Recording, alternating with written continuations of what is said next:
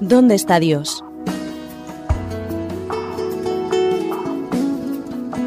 Esa es la pregunta que miles de personas se hacen alrededor del mundo cuando contemplan el dolor y el sufrimiento que reinan en la sociedad.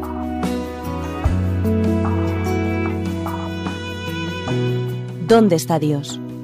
Un programa en el que trataremos de conocerle un poco más y dar respuesta a este gran interrogante. ¿Dónde está Dios?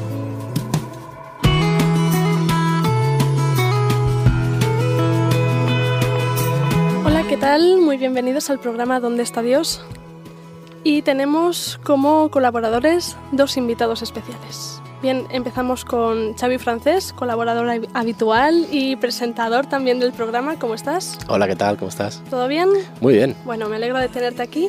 Y un invitado muy especial es Lee Vargas, especialista en ciencias bíblicas. Enseña en, el, en la, digamos, universidad, facultad Teológica aquí en Sagunto, España. Muy bienvenido. Gracias. ¿Qué tal? ¿Todo bien? Hola, bien. Pues nada, nos alegra mucho tenerla aquí. Muy bien, como todos saben, estamos tratando los temas de las parábolas y nos toca una parábola muy conocida, la parábola de las diez vírgenes. Para que se vayan ubicando, vayan buscando en sus Biblias Mateo 25, versículo 1 al versículo 13. Hemos estado viendo anteriormente que Jesús presentó muchas parábolas durante su ministerio. Las parábolas han sido un medio excepcional para las enseñanzas que Jesús tenía en su tiempo. Bien, tuvieron mucho éxito y en este programa queremos seguir analizando cómo Jesús enseñó en su tiempo. Queremos seguir analizando el, cómo se vivía en aquel pueblo de Israel, qué se enseñaba y qué se aprendía en ese lugar. Bien, para la parábola de las diez vírgenes le voy a pedir a nuestro compañero Xavi Francés que por favor nos lea el texto. Bien, leeremos en Mateo 25 del 1 al 13 y dice en la versión del 2000, dice, entonces el reino de los cielos será semejante a diez vírgenes que tomaron sus lámparas y salieron a recibir al novio. Cinco eran prudentes y cinco insensatas. Las insensatas tomaron sus lámparas y no llevaron aceite extra con ellas. En cambio, las prudentes tomaron aceite en sus vasijas junto con el de sus lámparas. Y como el novio tardaba, todas cabecearon y se durmieron. A medianoche oyeron el clamor, ahí viene el novio, salid a recibirlo. Entonces todas las vírgenes se levantaron y arreglaron sus lámparas. Y las insensatas dijeron a las prudentes, Dadnos de vuestro aceite, porque nuestras lámparas se apagan. Pero las prudentes respondieron, Para que no nos falte a nosotras y a vosotras, id más bien a los que venden y comprad. Y mientras fueron a comprar, llegó el novio, y las que estaban preparadas entraron con él a la boda, y se cerró la puerta. Después vinieron también las otras vírgenes y dijeron, Señor, Señor, ábrenos. Pero él respondió, Os aseguro que no os conozco. Velad pues, porque no sabéis el día ni la hora en que el Hijo del Hombre ha de venir. Muy bien, muchas gracias. Bien, vamos a ver el contexto de esta parábola. ¿Dónde se encuentra esta parábola? ¿En qué periodo de la vida de Jesús? Y vamos a ver ¿Cómo podemos demostrar también que esta parábola fue presentada al pueblo judío en los últimos días del ministerio de Jesús? Entonces, me gustaría pues saber cómo vosotros veis el contexto de esta parábola, ¿no? ¿Qué, qué significado tiene dentro de los capítulos y las parábolas anteriores y posteriores? Bueno, Jesús hace este sermón en uno de sus últimos sermones. Esta parábola presenta en unos últimos sermones en el Monte de los Olivos. También si te fijas está al final del Evangelio de San Mateo, muy al final. Y eso ya nos enseña que está acercándose sus últimos días. De hecho está en la última semana casi de su, de su ministerio. Él está, se encuentra en una serie de parábolas. ¿eh? Hay varias. Parábola de los talentos, del servicio, está hablando también un poco más eh, lejos, hablará también de, del juicio, lo que él llama el juicio. Él no habla mucho del juicio, Jesús, en los evangelios. Es raras veces que él habla de juicio. Y cuando él habla de juicio, en general, pues lo hace de una manera muy, muy sencilla y muy serena también. A veces tenemos la idea que el juicio es algo terrible en la Biblia. Lo curioso es que lo hace, él lo presenta de una manera muy sencilla. Y esta parábola justamente la de las diez vírgenes, pues se encuentra en esta serie, en una serie en donde él trata de explicar mm, más bien lo que él entiende como el fin de las cosas. Muy bien. Entonces, vemos totalmente justificado que fuese presentada en los últimos días, últimos tiempos del ministerio de Jesús. Bien, pero creo que mm, es necesario que ahora nos involucremos, nos metamos dentro del contexto de la propia parábola. Bien, ¿Qué os parece si comentamos un poco cómo era una boda hebrea en aquel entonces? Normalmente eh, estamos acostumbrados a encontrarnos parábolas sencillas, relativamente sencillas. Entendemos el contexto, entendemos la historia y entendemos fácilmente la aplicación. Pero nos encontramos con una boda hebrea, una boda judía, y claro, hoy en día han cambiado mucho las cosas. Entonces, si nos podrías explicar, por favor, cómo, en qué consiste. Claro, una boda, una boda, una fiesta muy bonita. ¿eh? Recuerdos muy bonitos de las fiestas en general, de las bodas. Lo que pasa es que las bodas, como nosotros las entendemos, pues son muy diferentes con lo que ellos conocían. Yo he estado sorprendido cuando descubrí que la manera como ellos tenían de encontrarse una novia, pues era muy diferente, ¿no? los, los chicos en general pues, eran mucho más mayores que las novias. Muchas veces eh, se trataba de encontrar una novia más o menos entre gente que tenía más o menos un parentesco. Y al parecer, según muchos historiadores, las novias podrían ser apenas adolescentes. Entonces os da una idea un poco poco especial de lo que sería ver una pareja de novios entonces, un adolescente que podría tener 15 o tal vez menos y pues un chico que podría tener mm, fácilmente más de 20 años o 25 o más. Y entonces la, la, parábola nos habla de, las, de un novio, el novio aparece, pero no hay novia, y cosa curiosa, pero sí hay vírgenes vírgenes. Nosotros decimos vírgenes. En algunas otras, eh, en algunas otras versiones tal vez podríamos decir solteras, sencillamente, que podría decir chicas que podrían casarse, aunque sean muy jóvenes, pero lo que a mí me sorprende es que no hay novias. Tal vez podrían sentir, enterar, eh, emprenderse un poquito más cuando sabemos a qué punto eh, pues las mujeres estaban puestas de lado en la vida social en las familias o en, la vecindad, en general veíamos más bien hombres que estaban ahí comiendo, bebiendo algo, eh, charlando, pero las mujeres no habían mucho, ¿no? Y si eran, eran solteras, pues aún menos. Eh, no, no, salían tanto a la calle, no, hacían vida social, ¿no? Claro, y si habían inventados, pues ellos estaban aparte, ¿no? Estaban en otra pieza, estaban lejos. Entonces, efectivamente, en, esta parábola, pues la novia no se le menciona ni una sola vez. A mí me hace pensar en una especie de novia que tal vez está en alguna pieza, en algún dormitorio de la casa, porque no deberían verla. Las mujeres casadas muchas veces pues tenían algo, como algunos lugares actualmente, incluso en algunos pueblitos árabes, a las mujeres casadas se les ve y las chiquillas que son solteras, pues no, pero ellas están al lado, entonces no, no hay ningún problema. Y eso pues podría caber aquí, ¿no? Que tal vez por eso no se le ve la novia, pero en cambio las chicas, estas vírgenes, pues ellas sí aparecen. Y bastante. Y bastante. Es muy curioso porque actualmente la novia supuestamente es lo más importante de la boda. Cierto, es lo que más se ve. Es lo que primero se nombra. Entonces es, es muy curioso que en la parábola no se nombre. ¿Pero eso es habitual? Es habitual porque nosotros sabemos que siempre en la antigüedad, desde este Medio Oriente, pues el hombre tenía una importancia enorme en la pareja, en la familia, en la sociedad. Entonces todo lo que contaba en realidad pues era la autoridad y la presencia y de quién era el que iba a ser el, el novio. Entonces era normal que todo el mundo quisiera saber quién era el novio, de dónde venía el novio, de qué familia, dónde vivía cómo iba a ser, porque de eso dependían pues muchas cosas, ¿no? Incluso el matrimonio en la época de Jesús, pues en realidad era una especie de contrato en que los, los futuros suegros cedían la novia al, futuro esposo y hacían una especie de contrato en que había un acuerdo y pues había la dote. El novio debería pagar algo para que le diéramos la novia de la casa pero en realidad era un casi un negocio que se hacía entre el suegro y el, y el novio. Por eso es que ella está discretamente puesta en algún lugar. ¿Y me puede responder a la curiosidad de que tengan que esperar tanto tiempo al novio? Eso es lo curioso, ¿no? Sí. Eso es lo curioso, ya que no se le ve la novia y encima que lo hagan esperar tanto. Hay un salmo, mira, que, que me parece interesante porque habla justamente de otro matrimonio. ¿ah? Hay raros textos que hablen de matrimonios, pero el Salmos 45 nos, es un salmo muy especial porque pues habla de una ceremonia de, de un casamiento, pero no es cualquier boda, ¿ah? porque se trata de la boda de un rey. Los primeros versículos hablan del, del novio, que es el rey, que al parecer es muy guapo. El versículo 2 nos dice, eres el más hermoso de los hijos de los hombres. Eso se entiende porque es un rey.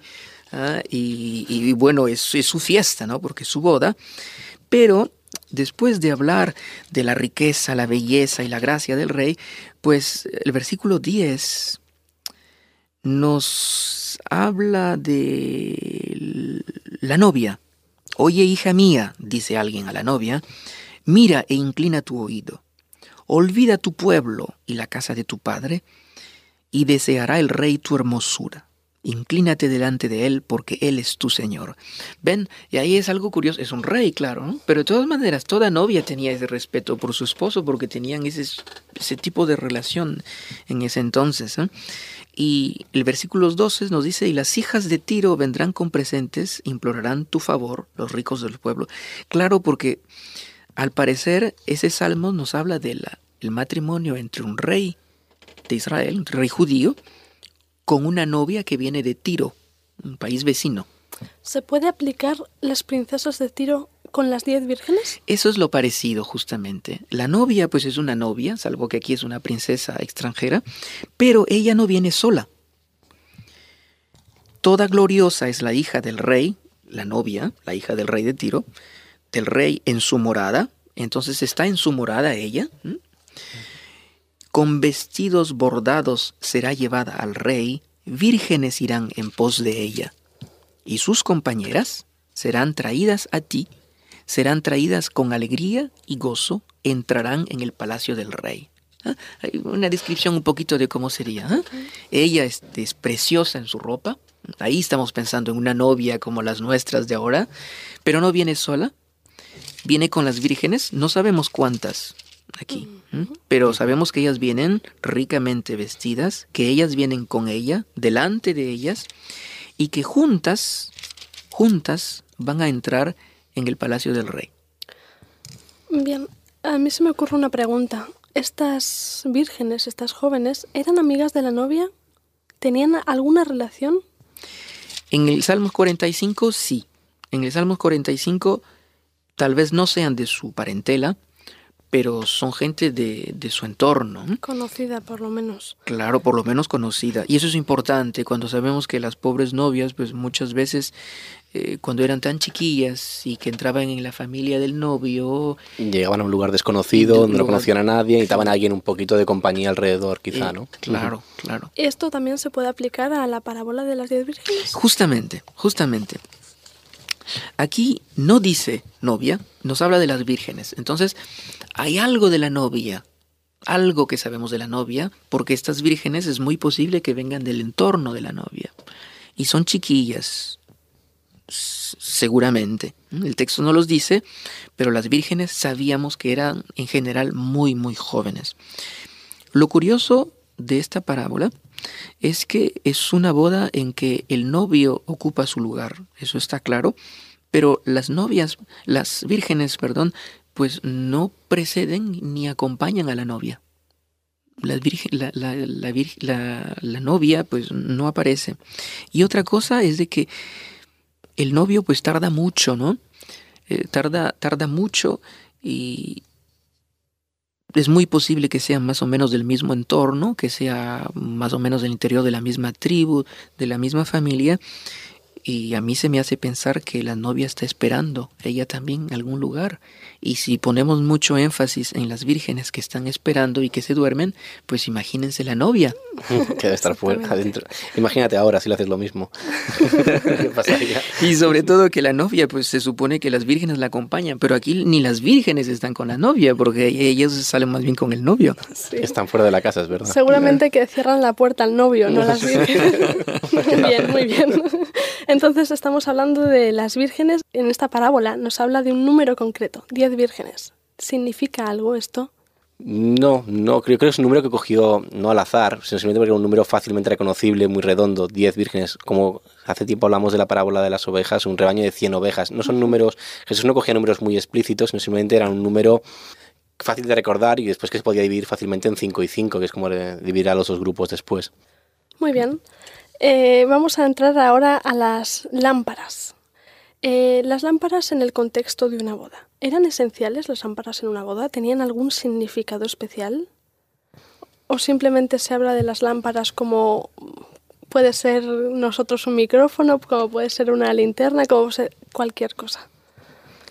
En, en este caso, a ver, las lámparas servían porque la, dice que es de noche, avisa que es a medianoche, supongo que están para iluminar, y sobre todo porque después alumbrarían la procesión que llevaría a los dos novios al lugar donde, deberían hacerse realizarse la boda, el festín, ¿no?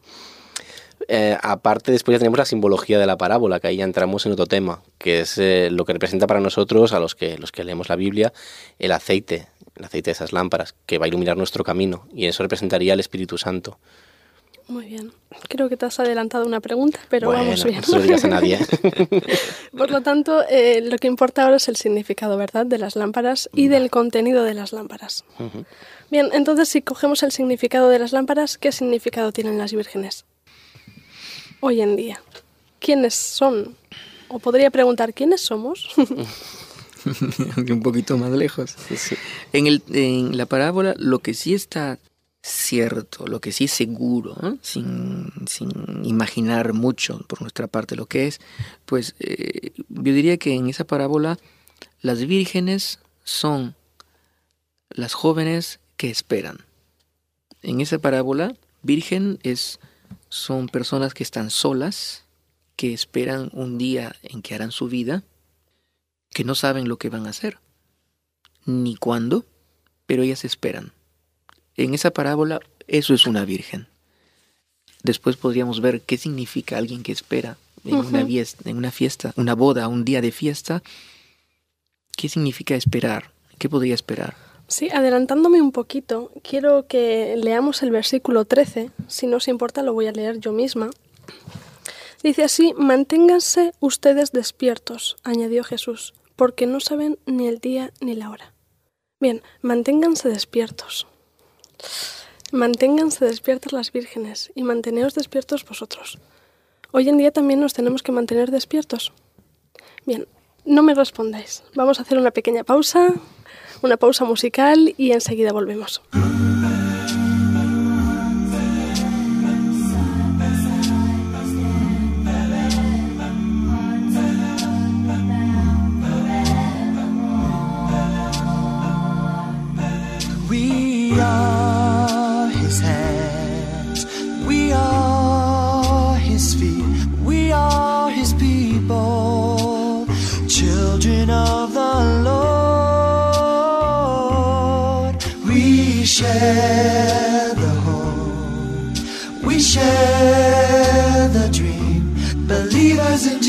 Jesus,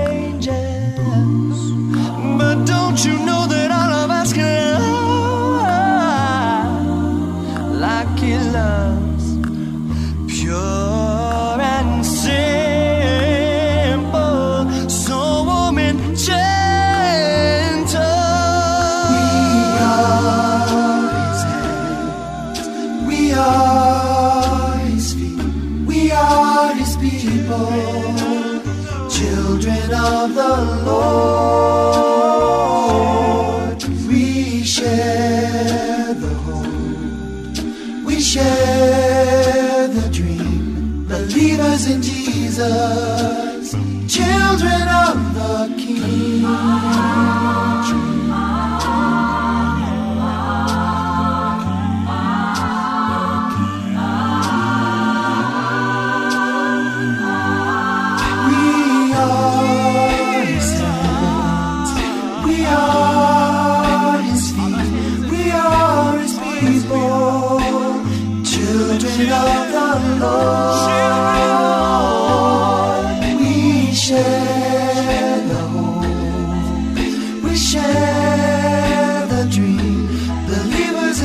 Jesus, children of We are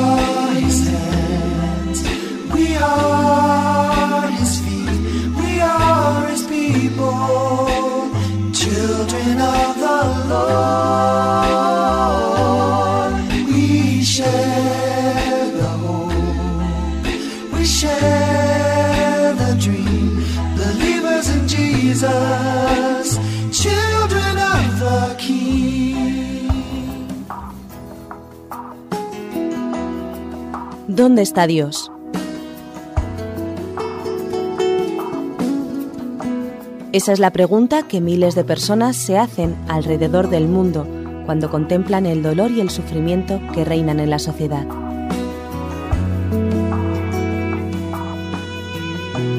¿Dónde está Dios? Un programa en el que trataremos de conocerle un poco más y dar respuesta a este gran interrogante. ¿Dónde está Dios?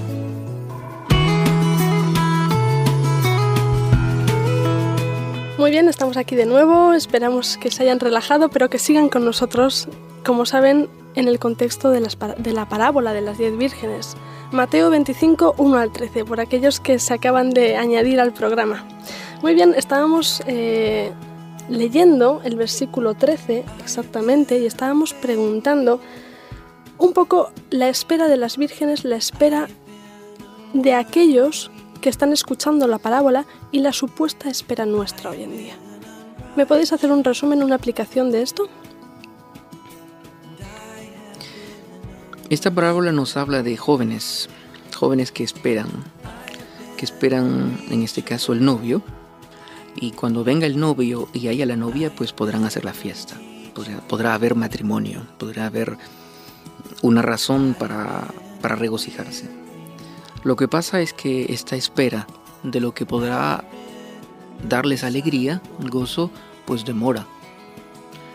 Y eso pienso una primera aplicación para nosotros, ¿no? Sobre todo cuando pensamos en, en uno que puede ser muy joven, que está imaginando, haciendo planes de lo que podría ser su futuro, si todo sale como previsto, aquí en este caso si el novio encuentra a la novia, pero nosotros en matrimonio no, pues esperamos algo, ¿no? Que podría ser encontrar el hombre o la mujer de nuestra vida, encontrar la carrera o el puesto que salga bien, o la casa o el lugar.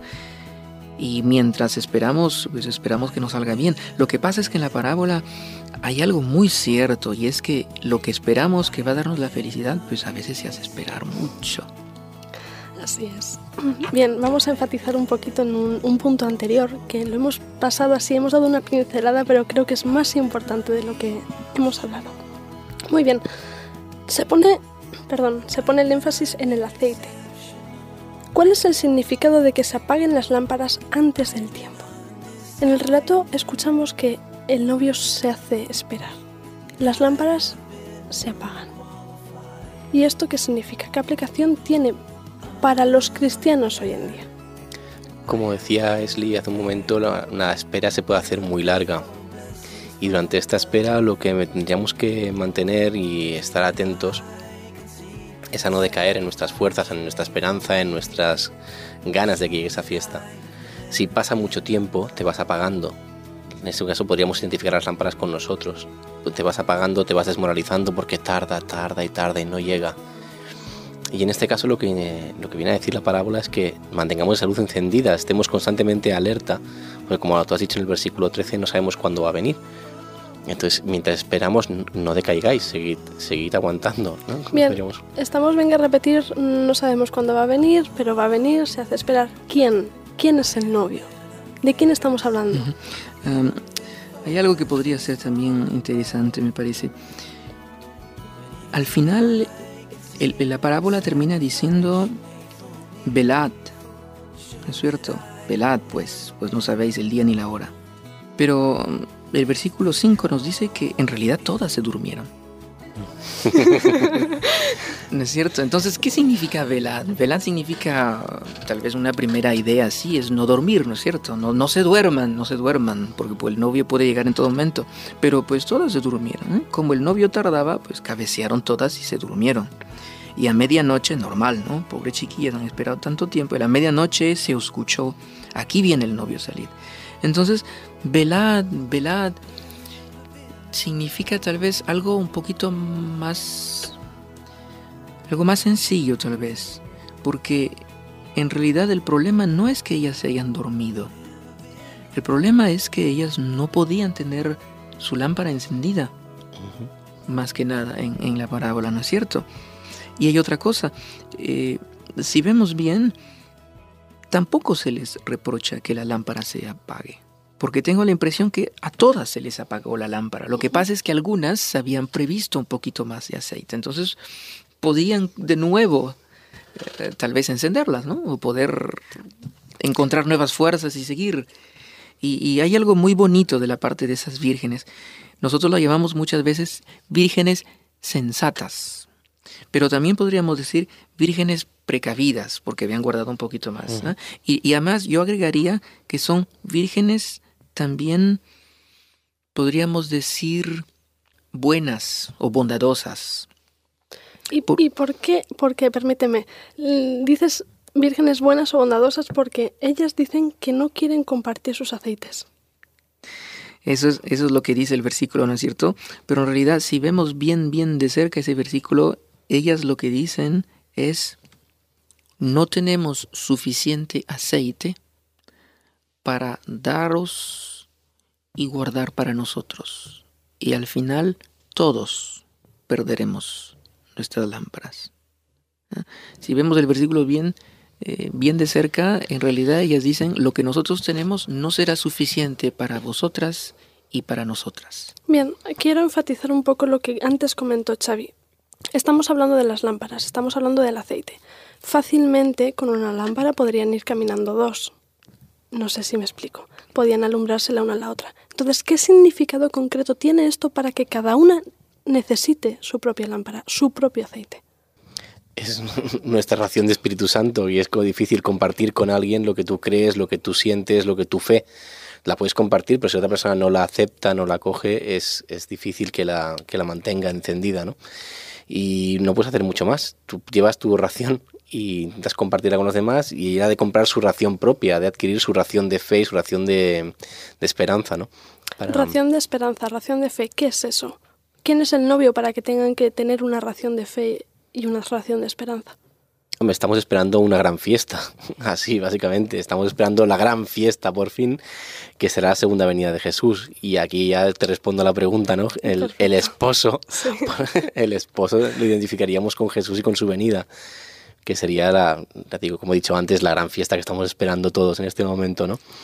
Eso es lo que dice el pasaje un poco más lejos, ¿no? El versículo 31 nos dice, cuando venga, venga el Hijo del Hombre en su gloria y todos los santos ángeles con él, entonces se sentará en su trono de gloria y serán reunidas delante de él todas las naciones. Esa es, podríamos decir, la llegada del novio, ¿no? Porque todas las parábolas se parecen igual. Se parecen a ese mismo modelo y nos recuerda lo que habíamos visto, el matrimonio del rey en el Salmo 45. Estaba pensando en lo que decías, Xavi, de esa lámpara, ese aceite que teníamos para nosotros. Pues, e- efectivamente hay algo que, que al parecer no pueden compartir, no pueden compartir. Y me parece que tal vez sea efectivamente algo que es necesario para uno mismo. Eh, yo necesito algo que me ayude a ver claro en mi vida, a ver lo que soy, a seguir mi camino, y es algo que solamente puede alumbrarme a mí y que no puede alumbrar a un otro, y que no es suficiente. Y tal vez cuando tratamos de hacer eso, lo que pasa es cuando un padre pues trata de, de decir, de decidir siempre y decir siempre lo que su hijo debe hacer, en realidad el hijo no vive y no puede de- tomar su vida, su vida en mano. Por decir un, un ejemplo muy sencillo. Lo mismo pasa con nosotros en todo sentido y en la vida espiritual es lo mismo. Pues que en realidad la fe es una experiencia personal, una necesidad es- personal de la que podemos hablar a los otros, pero que en realidad alimenta sobre todo el que la lleva en sí mismo. Muy bien. Gran explicación, me está gustando mucho. Pero, mm, ¿cómo podemos tener esa seguridad de estar representados por el grupo de las vírgenes prudentes, sensatas, las buenas vírgenes? Sí, un poco complicada. Pero bueno, creo que es esencial hoy en día que lo sepamos, ¿no? Claro, ¿qué, ¿cómo seríamos las dos? Ah, una traducción un poco dura, ¿no? Algunos dicen sensatas y las locas, dicen algunos, algunas traducciones. ¿ah? Otra traducción más suave sería las sensatas y las insensatas. Insensatas, Ah, que sería más, suave, sin, sin sentimientos. sería más suave. Eh, sin, sin tener, eh, ¿cómo decir? Eh, sin influenciar mucho lo que entenderíamos por insensatas e insensatas, eh, podríamos decir que las- todos esperan, todos esperan algo en su vida, como esas, no, como esas vírgenes. A todos les sucede que en un momento se endormecen o se duermen, como dice la parábola. Y lo que pasa es que algunas están preparando, están siempre guardando, previendo para su vida futura lo que es importante para ellas. Eh, Y en otras palabras, no pierden tal vez de vista lo que es realmente importante en la vida. Podríamos tener altos y bajos, pero mientras tendremos en mente siempre lo que es importante, lo que es esencial, y una de ellas podría ser, por ejemplo, una vida, una vida espiritual, no perderse de vista a uno mismo. Mientras tendremos eso de- en vista, así tengamos problemas, así tengamos la impresión que a veces nos dormamos, pues podremos de todas maneras tener la ocasión de comenzar de nuevo y continuar nuestra vida. O sea que nos está diciendo más o menos que aunque, ten- como has dicho tú, aunque tengamos altos y bajos, mantengamos siempre esa, esa, esperanza esa, en que va, Él va a volver y mantengamos una vida espiritual para estar preparados para cuando Él venga, no apartarnos de ese camino, porque nos apartamos y nos olvidamos de Él y nos olvidamos un poco de, de su palabra, nos convertiríamos en las vírgenes insensatas, entonces dejaríamos de, de- dejaríamos de tener la lámpara preparada para, con nuestra reserva de aceite. Que no, que no quiere decir que estemos siempre a, a tope de espiritualidad. Hay veces que podemos tener bajones y podemos quedarnos un poco adormecidos, no pasará nada. Entonces, aunque no lo sepamos, podemos estar durmiendo. Pues podría ser. podría ser. Bien, sí, Habrá que despertarse, decía entonces. Xavi, no, tiene, no tenemos por qué llenar el cupo de espiritualidad, ¿no? Aquí dice que tenían lo justo para ellas en ese momento. Bueno, también dentro del contexto hay que entenderlo, ¿no? no Pero se es importante, es importante. Por eso significa que en realidad no hay nada que esté nunca completo, que nunca esté lleno. ¿ah?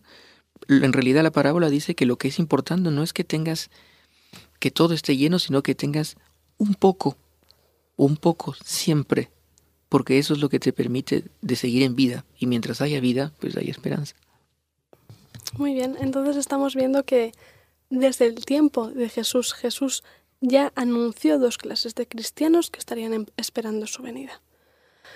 Vemos que en, todos momento, en todo momento podemos estar dormidos, ¿no? Podemos, sin darnos cuenta, echar una cabezadita. Pero creo que la moraleja que sacamos de esta parábola es estar preparados, estar preparados, atentos, con nuestra porción diaria, que sería lo, lo fundamental ¿no? de, de Dios y de su Espíritu Santo. Bien, algunas palabras para concluir. Bueno, quizá haciendo un poco de paralelismo con el, con el título del programa, sabemos dónde está Dios, pero no sabemos cuándo vendrá. Pero que vendrá seguro, o sea que no os durmáis. Pues muchas gracias, eso es todo por hoy y os Gracias. esperamos que, que podáis, a nuestros oyentes que estéis siempre escuchándonos y a nuestros colaboradores esperamos tenerlos en próximos programas. Muchas gracias por todo y Gracias hasta a ti. pronto. Adiós. Hasta pronto. ¿Dónde está Dios?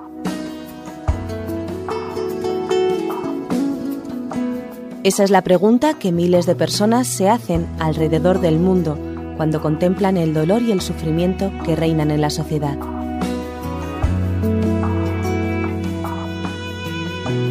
¿Dónde está Dios?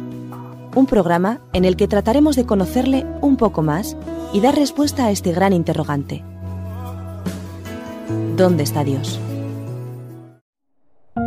Producido por hopmedia.es